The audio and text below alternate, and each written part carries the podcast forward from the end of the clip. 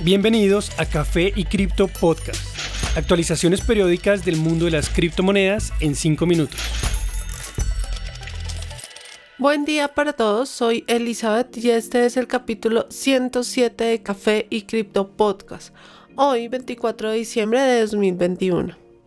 En cuanto a precios, Bitcoin muestra fuerza nuevamente. Tras varios días de una subida de precio casi constante, Bitcoin logra cerrar por encima de los 50 mil dólares, una importante resistencia. Su precio actual es de 51 mil, con un objetivo próximo a 53 mil 500 aproximadamente.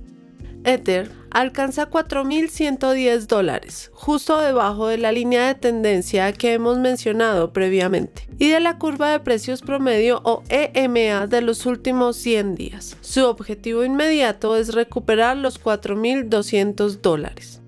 Tras varios días de una casi nula variación en el precio, BNB sube a 550 dólares. Su próximo target es a 570 dólares. Solana sube hasta encontrar resistencia a 190 dólares, donde se ubica la EMA de 100 días. El valor de 200 dólares constituye una importante resistencia.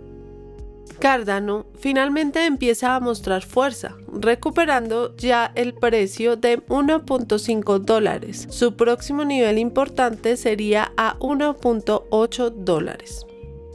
Las demás monedas del top 10 promedian una recuperación de 10% en las últimas 48 horas.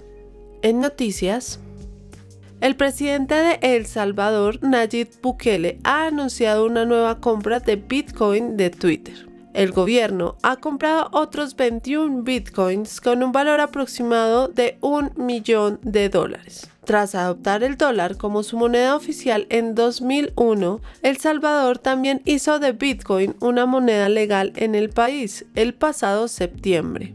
A pesar de múltiples protestas en contra de la implementación de Bitcoin y los problemas tecnológicos que se han presentado en la billetera oficial Chivo, quienes apoyan las cripto consideran que este experimento por parte de El Salvador podría ser un indicador del futuro.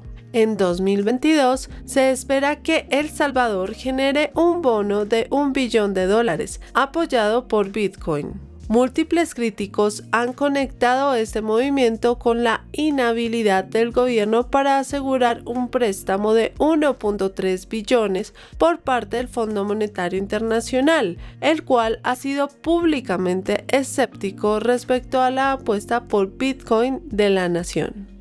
Este bono se usaría para pagar el plan de la ciudad Bitcoin en El Salvador, combinado de la criptomoneda a través de poder geotérmico. De otra parte, según el popular analista de mercados Plan B, Bitcoin va a experimentar otro fuerte episodio bajista, a pesar de lo dicho por muchos expertos. En una nueva entrevista con el canal de YouTube Family Office, Plan B remarcó algunas señales que le indican que Bitcoin va eventualmente a tener una muy pronunciada caída de precios. Soy uno de los pocos que cree que este puede ser el caso. Muchas personas dicen que ya no tendremos más ciclos de cuatro años y que ya no existirá ese tipo de volatilidad. Yo creo que este no es el caso. Hace pocos meses cuando China abandonó el minado de Bitcoin, bajamos más de 50%. Esto me dice que una corrección de precios del 80% sigue siendo posible. Según él, la siguiente caída ocurriría cuando Bitcoin alcance los objetivos de precio de su modelo Stock to Flow, el cual predice un precio de un activo, dividiendo la cantidad de la oferta existente sobre la cantidad que entra al mercado anualmente. Creo que tendremos que subir bastante antes hasta alcanzar los valores del modelo, entre 100 mil y 288 mil dólares. Pero después de eso, volveremos a bajar 80%. Es parte del trato. Es parte de la avaricia y el miedo de los inversionistas. La gente no cambia. Habrá algún evento, como otra prohibición en China o en la India o algo por el estilo. En ese momento el miedo se tomará de nuevo el mercado. El expresidente de Estados Unidos Donald Trump reiteró que no es fan de las criptomonedas, a pesar de decir cosas positivas respecto a la antigua primera dama Melania Trump en relación al plan que ella tiene para crear una plataforma de NFTs. Nunca he amado las cripto, porque me gusta el dólar. Creo que la moneda debería ser el dólar, pero está ganando cada vez más impulso y nadie está haciendo algo al respecto. Fueron las palabras de Trump a María Bartiromo durante la entrevista en Fox News. Quiero una moneda llamada dólar, no quiero todas esas otras, las cuales pueden ser una explosión de una magnitud nunca antes vista.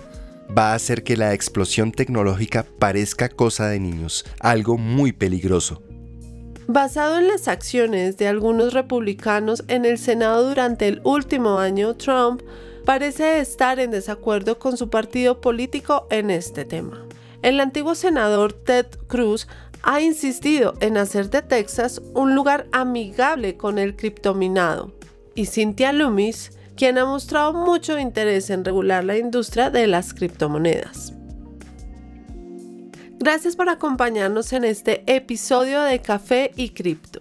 Recuerden que pueden seguirnos en nuestras redes sociales, Instagram, Twitter y TikTok, donde nos encuentran como Café y Cripto. Allí no solo aprenderán más acerca del mundo de las criptomonedas, sino que también podrán hacer parte de esta comunidad.